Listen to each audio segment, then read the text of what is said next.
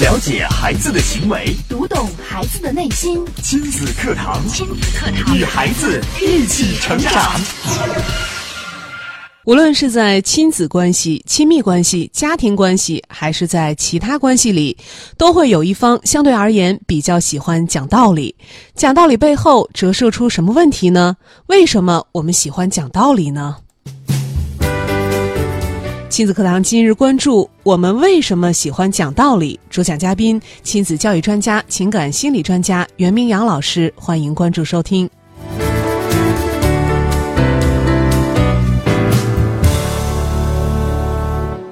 我是主持人潇潇，接下来我们有请今天的嘉宾袁明阳老师。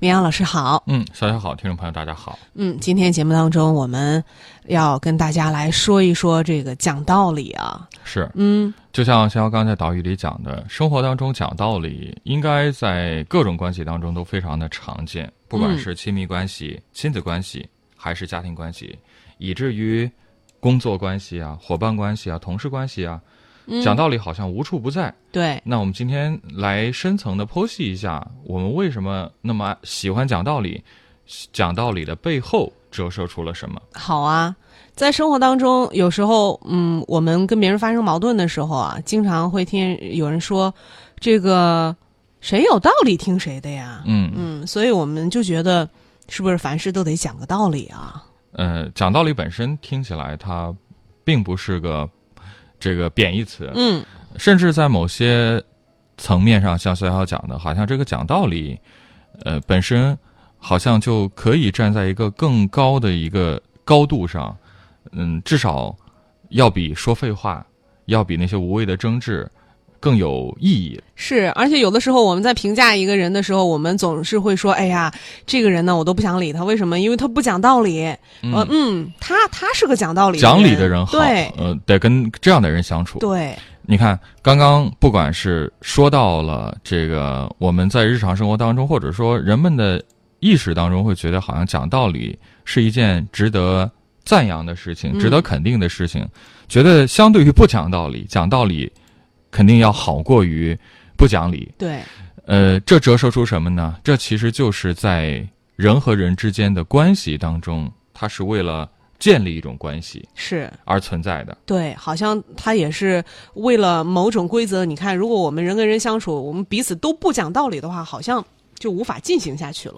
呃，经常讲道理的人，我们会觉得这个人是讲理的人。嗯那讲理的人，相对于不讲理的人，可能要更加容易获得大家的尊重。对，那这样的人呢，更容易成为什么呢？成为嗯领 导。成为领导， 对，至少成为一个小团体、一个关系当中的领头者。嗯大家会觉得这人讲理，嗯，跟着他是干没错儿。对，呃，所以我们说，讲道理就是要建立关系。那用在刚刚我们说的呃这种情境下呢，讲道理也是获得权利的一种方式了。是的，那从另外一个角度看呢，讲道理不仅是在组织关系当中存在，它即使是在我们刚刚提到的家庭关系、亲子关系、亲密关系当中，讲道理呢也是建立关系的一种方式。嗯，就是说，只要有关系，那道理就在当中扮演着很重要的角色。是，但是我们今天要从另外一个角度跟大家来分享，就是如果一个人总是在关系当中扮演着讲道讲道理的理这样的一个角色，嗯，那我会们怎么刚刚样啊说，了，在集体当中，在单位里，一个讲道理的人，我们觉得嗯可以，这个人能够胜任领导的职务，我们都服气他。嗯，呃，但是呢，如果他在各种关系当中都哦爱讲道理，嗯，就比如说，一个领导回到了家里边，张嘴就是大道理，还是道理，嗯，对孩子满口讲道理，，对另一半儿也是道理，家里的七大姑八大姨开家庭会议还是道理。嗯，那就你想想能，咋不上天呢？ 看看看，如果是这样的话，是不是就有一点儿让人不舒服了？对呀、顿时就不爽了。对，呃，如果一个人总是在关系当中处处扮演着讲道理的角色，这就意味着什么呢？意味着这段关系对他来讲不安全。不安全。讲道理怎么会不安全了呢？为什么会这样讲呢？我们接着嗯跟大家讲。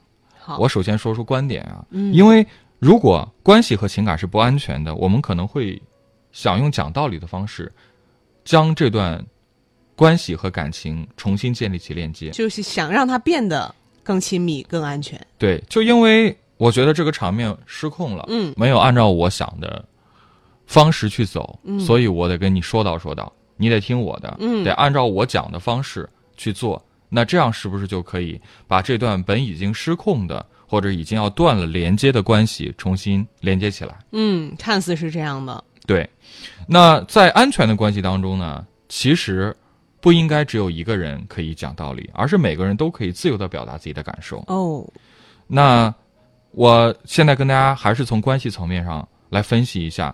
那建立人际关系呢，其实它是有五个层次的，哪五个呢？不只是说通过讲道理。嗯第一个层次，陌生人见面，我们嗯第一次见面、一般会怎样？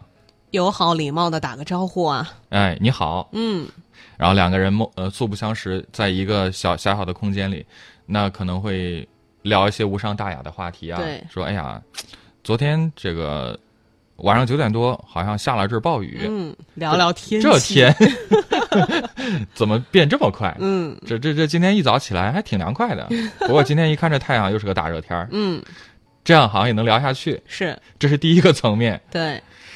第二个层面呢，可能会有一些诉求了，嗯就比较熟了。嗯那比如说，哎，那咱去吃个饭吧。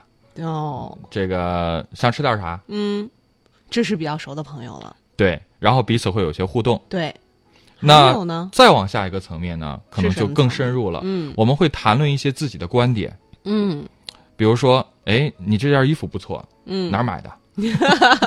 这是不是又更进一步了？对，好，再接着要往更深的层面，嗯第四个层面，那就是可以表达自己对某件事物的感受了。嗯比如说，我见了小肖说：“哎呀，小肖，我跟你说，那个谁谁谁，哎呀，他特别坏，哦，是不是更亲密了？”对呀一般这个话这一般得是特别好的朋友才会说的。是嗯，就是这种话，绝对不是说那种初相见呀、对交情不深的朋友能够讲的。是那这是只是第四个层面，再往深了还有，嗯那是什么呢？是什么呢？那就是可以彼此分享彼此的秘密以及真实的自我了，哦，这就是关系相当亲密，相。当铁了。嗯所以你看，如果以这个层次为依据的话呢，讲道理应该存在在哪一层呢？嗯，第一，第一层我再回顾一下，第一层只是打个招呼，对，不会讲道理。最多聊个天 气。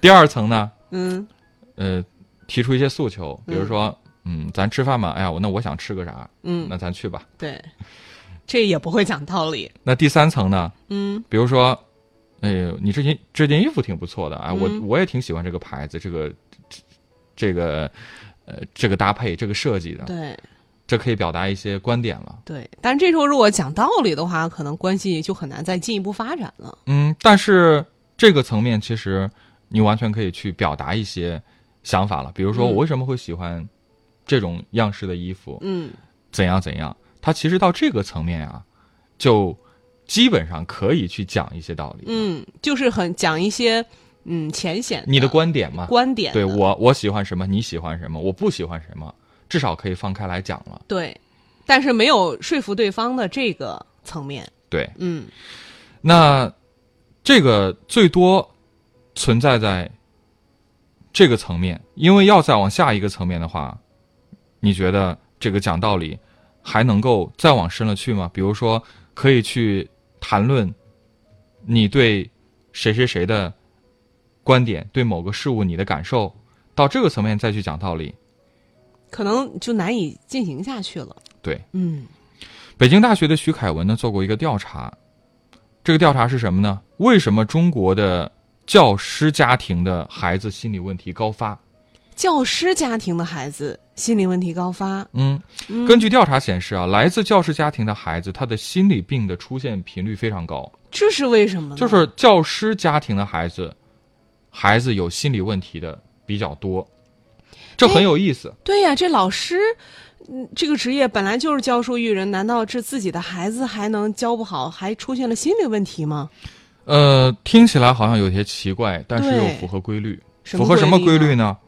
呃，我们知道，特别是小学老师啊，嗯相比之下，他们可能更喜欢跟孩子讲道理。对，当孩子向他们说：“老师，你别说了，我想静静。”这个时候，老师一般会怎么说？嗯会怎么说呢？ 你这孩子还听不进去老师批评了？我说说你怎么了？嗯，哎呀，老师还真的是这样哈，对就喜欢给我们谆谆教诲。他们会认为孩子是在挑战他们的权威，嗯，也看呃不希望看到孩子感觉孩子对他们是不尊重的。嗯，所以说老师一般都会不停的给孩子讲道理，直到孩子彻底臣服。在这种情形下，我们说，如果我们给孩子讲道理，其实本身对孩子也是一种不尊重，嗯孩子的情感是不安全，也是压抑的。嗯，这就是我今天要讲的。其实讲道理，很多时候是为了建立一种关系，对，就是要建立关系当中我的存在感，嗯或者说我希望这个关系能够朝着我希望的方向去发展，所以我要去讲道理。所以，当这个老师们回到家里面，面对自己的孩子，还是不停的讲道理的话，那孩子心里是会出现问题的。没错儿。那首先呢，是从关系层面上我来讲，嗯讲道理是为了建立关系。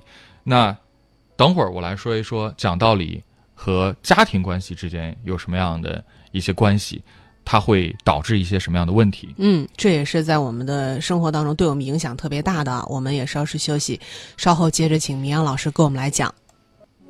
亲子课堂正在播出，稍后更精彩。你的努力，你的工作，你的事业，这一切都为了什么？为了什么？你一生为之奋斗的目标目标是什么？家庭和孩子离开了家庭和孩子这一目标，人生会失去意义，我们将不可能幸福。亲子课堂给你一张通往幸福生活的地图。生活的地图。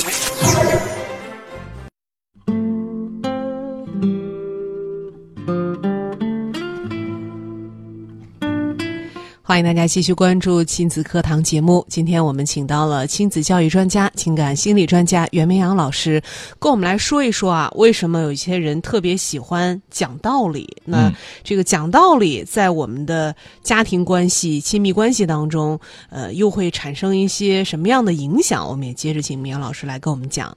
刚刚呢，我从第一个方面跟大家来分析了，就是讲道理其实是在建立关系。嗯那接下来我来说一说讲道理和家庭关系之间，它到底会产生一些什么样的连接？它的背后又折射出了一些什么问题？好，有句俗话说的是“养不教，父之过嗯”，这其实啊代表了一种什么呢？代表了一种责任。嗯就是说，家庭中讲道理更倾向于是什么呢？是因为有这份责任，对我必须得教育孩子。是我不教育孩子的话，那这是我的过错这。是我的失职了。对，但是我想说呀、在关系里边，一个人越是自恋，他越是容易混淆责任和边界。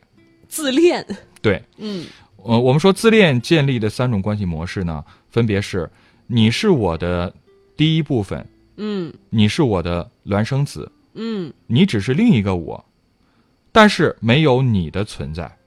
哦，没有你的存在。嗯，因为他弄不清楚什么是自己的事儿，什么是别人的事儿。嗯，就是喜欢嗯插手过多了。对，因为所谓自恋呢，那就是他只有我在，他看不到你。嗯所以我刚刚讲了这三种模式：你是我的一部分，你是我的孪生子，你只是另一个我。这里边唯独没有你，没有其他人，对只有我，只有。我自己。对，那如果在家庭中不断的有人跟你讲道理，可能对他来说呢，这也是一段不安全的情感关系，或者说是他已经混淆了责任。嗯举一个简单的例子啊，在家庭当中，一旦孩子稍稍长大了，开始慢慢要脱离母亲的掌控了，那一些焦虑或者是自恋的妈妈就会不停的告诉孩子嗯：“你得听妈妈的话呀，妈妈是为了你好。嗯，”那如果孩子还是自顾自不听劝呢，妈妈会怎样呢？就会开始滔滔不绝的讲道理了，哦，甚至开始跟孩子分析各种利弊了。目的是什么呢？目的是赶紧把这个局面给终止住啊！他觉得自己要 hold 不住了。对啊，目的就是为了说服孩子，你还得顺从妈妈。嗯顺从妈妈的想法。那在这段关系里，其实妈妈已经感受到了不安全，觉得有点失控了。对，因为孩子是他的一切，嗯是他全部的责任，嗯所以他需要孩子每时每刻都能照顾到自己。都能照顾到自己。对，就是他不希望也不允许有孩子这个个体的存在。我们亲子课堂在节目当中经常跟大家分享过，而且要求大家在家里边要开家庭会议。嗯，家庭会议的目的是什么？是什么呢？家庭会议的目的其实就是全家的所有的成员坐在一起，不是我讲你说，嗯，而是大家都来说一说，每个人都发言。每个人都发言，说一说自己的想法，嗯对一件事情的感受，嗯面对这件事情，我希望怎样做，我希望得到什么样的帮助，嗯或者是被大家看到。嗯那这为什么会讲这些呢？它其实就是为了让每个人在关系当中都能够得到尊重、对，就是是平等的。平等的。嗯但是家庭会议，很多人确实做了，嗯但是会做些什么呢做？成什么了呢？可能就会聊一些学习啊、工作呀、嗯，要么就是这个家长在批评批评孩子啊。嗯，但是想想看，如果真的去聊的话，你会很多的跟父母去聊你工作上的一些感受吗？嗯，那要这样的话，可能聊的比较少啊了。对，因为你一旦讲了，我不敢讲啊。父母可能会给你一个什么样的回应？嗯，就是这一句父母这一句话说出来，我觉得基本这个会议就可以结束了。是一旦你谈一些你的感受的话，嗯，可能马上父母会以过来一人的堆身份大道理、给你讲。道理。嗯哎呀，我跟你说，你不能这样，嗯你得怎样怎样怎样。嗯，所以久而久之，是不是想谈感受的这种想法就没有了？对呀、我的感受根本父母也不理解呀。对啊，他会教你怎么和同事、领导相处呀，怎样为人处事啊，嗯等等等等一大堆，闭上眼睛都能想出来。当一个人在教你怎么做的时候，要做什么的时候，就已经投射出了一个什么样的感受呢？嗯，就觉得你他在讲道理。嗯，而且你自己心里是怎么想的？嗯，就是你会有什么感受？当一个人教你该怎么做的时候，我首先我觉得挺反感的。嗯，嗯，他是不是还说明，嗯，你笨，对呀、你是不是觉得我连这些事情都处理不好啊？你什么都不懂，嗯很傻很天真，嗯，姜还是老的辣，你得听我给你讲讲 是该怎么做。是那这一刻，其实从心理学上来讲，你的内心觉得你受到了攻击，或者说是误解。我觉得我被否定了。对，所以我们发现很多年轻人，等他们离家上了学之后啊，就和家里边的这个联系是越来越少了，嗯，不愿意多和父母电话聊天。对，就算有这种聊天呢，最多也只局限于生活费没了，嗯，然就后是有事儿说事儿。 有事说事儿，关系是很苍白的，而且打电话的时候可能更多的都是那些重复的、比较苍白、比较表面的一些话，比如说你在干嘛呢？嗯吃饭了没啊？ 嗯父母跟你一般也是，记着天冷了多穿点衣服啊，嗯，呃，跟同学好好相处啊，对好好上班儿，注意身体啊，嗯，没啥事儿就挂了。好像这个聊天只不会超过三分钟。这看似是在通电话，但实际上更像是在完成一个任务。嗯所以说，这份心意本身是好的，对报个平安嘛。嗯，但是交流很单调，是没有丰满的情感链接。嗯所以我们说，讲道理本身它不是家庭的义务和责任。对我们不要觉得这个讲道理就是为了孩子好，这是我的责任。其实这会破坏家庭成员之间的关系。看来呀，这家里啊，还真不是讲道理的地方。对我们说家是什么？我们嗯想到家，它绝对不是一个严肃的讲道理的地方，它更多的应该是一种充满爱的、充满嗯情感链接的一个地方。很温暖的地方，是，这是从这个讲道理和家庭责任的关系啊，跟大家来分析。嗯那接下来我要说的是，有时候我们讲道理呢，是为了推卸责任。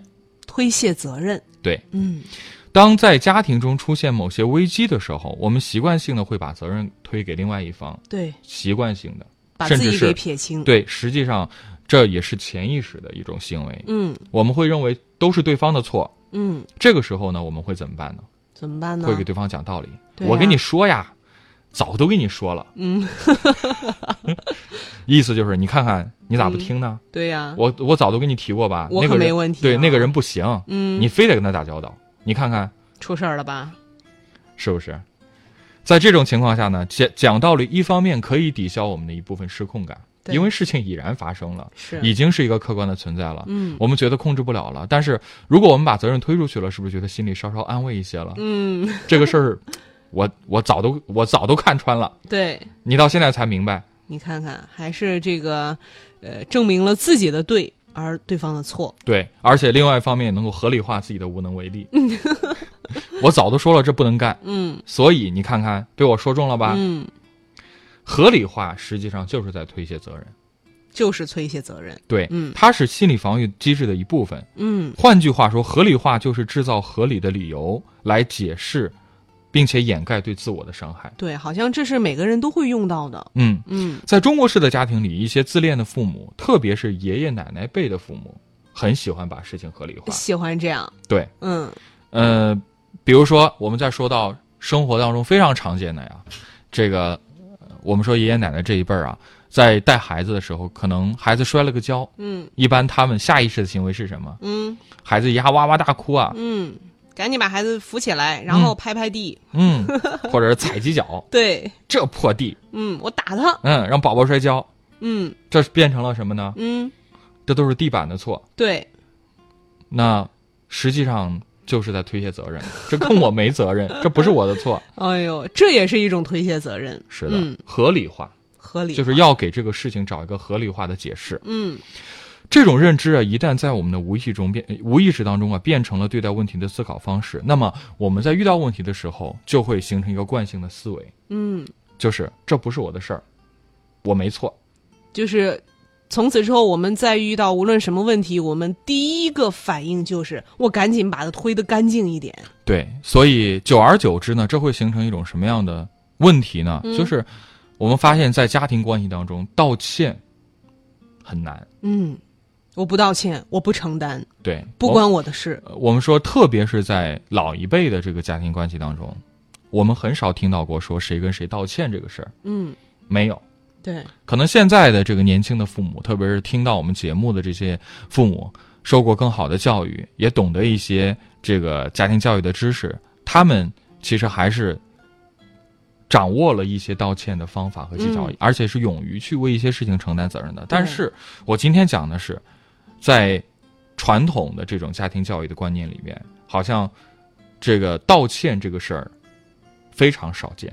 对呀、有些有些时候，其实父母也也知道，内心深处也知道，哎呀，可能确实可能是我做误解得不了对。有点不合适，对，但是那你想怎样？难不成还想让老子给他道歉吗？你看，就觉得即使我错了，嗯，道歉好像也是不能的。是，所以，我们有时候看到了这个一些影视剧当中啊，真的当这个父子之间有很深的矛盾，有一天终于尽释前嫌，当这个父亲给孩子道歉的时候，嗯，那场面啊呀、令人感动的，简直对呀泪崩啊，是啊，哭得稀里哗啦的。会觉得看来特别特别感动。我们之所以会这样，看来真的是这个道歉太难了。嗯，很可惜的是啊，对于一个需要绝对权利或者说不能够犯错的人来说，道歉几乎是不可能的事儿。嗯因为他们没有能力承认自己的失误，也不敢面对伤害他人的事实。哦，所以我们说，需要绝对权利或者是不能犯错的人，这个时候就需要用讲道理这种方式跟别人建立链接，或者是推卸责任。嗯，那就是，虽然我这样做了，但实际上我是为你好啊。哦我早都告诉你了，嗯所以，我这样一讲道理，是不是好像就化解了自己的这个过错，对，把就是责任给推掉了？掩盖掉了。是的。嗯那最终我想表达一个什么观点呢？就是你只需要对自己负责。，只需要对自己负责。对，嗯呃，节目一开始我就讲了，说讲道理呢，很多时候是为了树立一种权威、一种权利。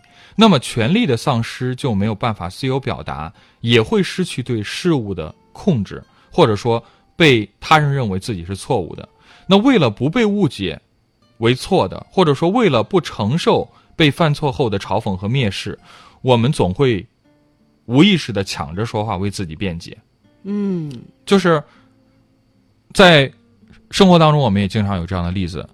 呃，我做家庭教育，经常会接到一些来访者的求助。嗯，那这些来访者呢，经常上来，呃，给做你说家里的情况啊，对，说问呃说问题，其实他的目的是为了解决问题。嗯，我知道，而且我也是本着解决问问题的这个目的去的。对，但是呢，到最后，嗯很多时候你会到一种什么样的很尴尬的地步呢？嗯就是你说什么，他都有话等着你。哦，就是他仿佛已经想好了所有的应答的答案。嗯你告诉他什么，他说：“哎呀，那是因为什么什么？对，那是因为什么什么。”我说什么之后，他马上会马上会给你一个反馈，嗯就会说：“哎呀，老师，你说这些我说了，但是没用，因为啊，你不知道，他的理由有千千万啊，理由千千万。嗯就是遇到这样的咨询的时候，个案的时候，其实特别无奈。对，为什么呢？嗯，因为他不想，对自己负责，对他不想承认我错了。嗯，就是自己错的那一部分，他永远都在逃避，对，因为当你指出他的错误的时候，他觉得很难堪、很难受。他他要就给你讲道理，啊对，他要需要通过讲道理、推卸责任的方式来去推卸掉自己本该承担的责任，嗯，这个很常见吧？也是也也可以理解。对，那这个时候，一般我们该怎么办呢？嗯，那如果是面询的话，我一般 会看着他不说 话，不会打断他，也不会回应他，嗯，呃，会一直看着他，然后有用吗？呃，听他说嘛，嗯因为他要跟你讲嘛，讲他是多么无辜，对，讲他还是要嗯个辩解，他是个受害者，等等等等。呃，我会说，嗯，会我会描述到我看到的东嗯西，我会说，嗯我看上，呃，是的，我看你确实挺焦虑的，嗯而且会说，如果这个事儿发生到我身上，我想我应该像你一样，甚至比你还要失落。嗯，回应的是什么？我看到了你的感受，对，感受。嗯，这个时候你要是再去跟他讲道理，你放心吧，你会根本激发讲不出通一个这个国际大专辩论赛的辩手 的潜能来跟你讲道理。是，对，我们说讲道理里边一定包含着对他人的定义标签儿，同时也要有自己的权利。所以说，道理本身它是伤害人的，它对人来讲是不太容易接受的。对，当要用这种方式去获取权利的时候，实际上就形成了一种什么关系呢？就是控制和服从的关系模式。真的是这样，就是你要把你的思想强加到我身上了，那这种不安全的环境里，我们如何去建立我们希望的平等的合作的关系呢？嗯，那就是要在合作和自我负责的状态下才能够建立。嗯，这个状态很重要，对，因为在控制、服从或者是控制对立的关系里，它只有两面儿。嗯我经常说，只有两面儿，不是你对，就是我对；嗯，你对就是我错，我对那就是你错，所以说这个状没有态，没有中间地带。对，一开始就错了，对，那合作关系是什么呢？嗯，就是这个事情可以这样，也可以那样，对，这样做可能会有什么样的好处，有什么样的坏处，各有利弊，我们都可以去分析。我们的目的是一样的，不管我们选择什么方案，我们最终的目的是要把这个事儿做好。嗯，这是最终的目的，对，所以说，我想说你在关系当中啊，有些时候讲道理真的是不太利于去促成一个事情，包括一段关系的良性发展。我们只需要做的事情是什么？就是为自己负责任，嗯，不这样要去推卸责任。对，这样的话才是我们说我们是奔着好的结果去的。对，所以今天跟大家来讲的这期节目啊，关于讲道理，希望大家可以从中悟出来，如何去正确的处理亲子关系、亲密关系，包括家庭关系当中的一些小小的方法和诀窍。嗯，非常感谢绵阳老师精彩的讲解，也感谢大家的收听参与。今天节目就是这样，明天同一时间亲子课堂和您不见不散。